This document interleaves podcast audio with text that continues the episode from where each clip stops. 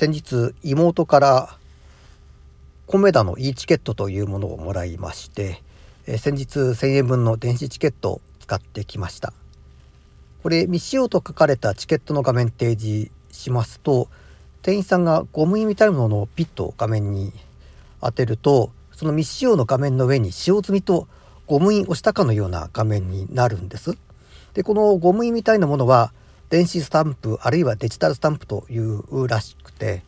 あのスマホのマルチタップの技術を応用してるんだそうです。でスタンプ自体はプラスチックの素材で人間の静電気使って押印してるんだそうです。これ電源とか使ってなくてメンテナンスも不要なんだそうです、まあ、利用する側も紙のチケットに反抗してもらっているような感覚ですしお店の方も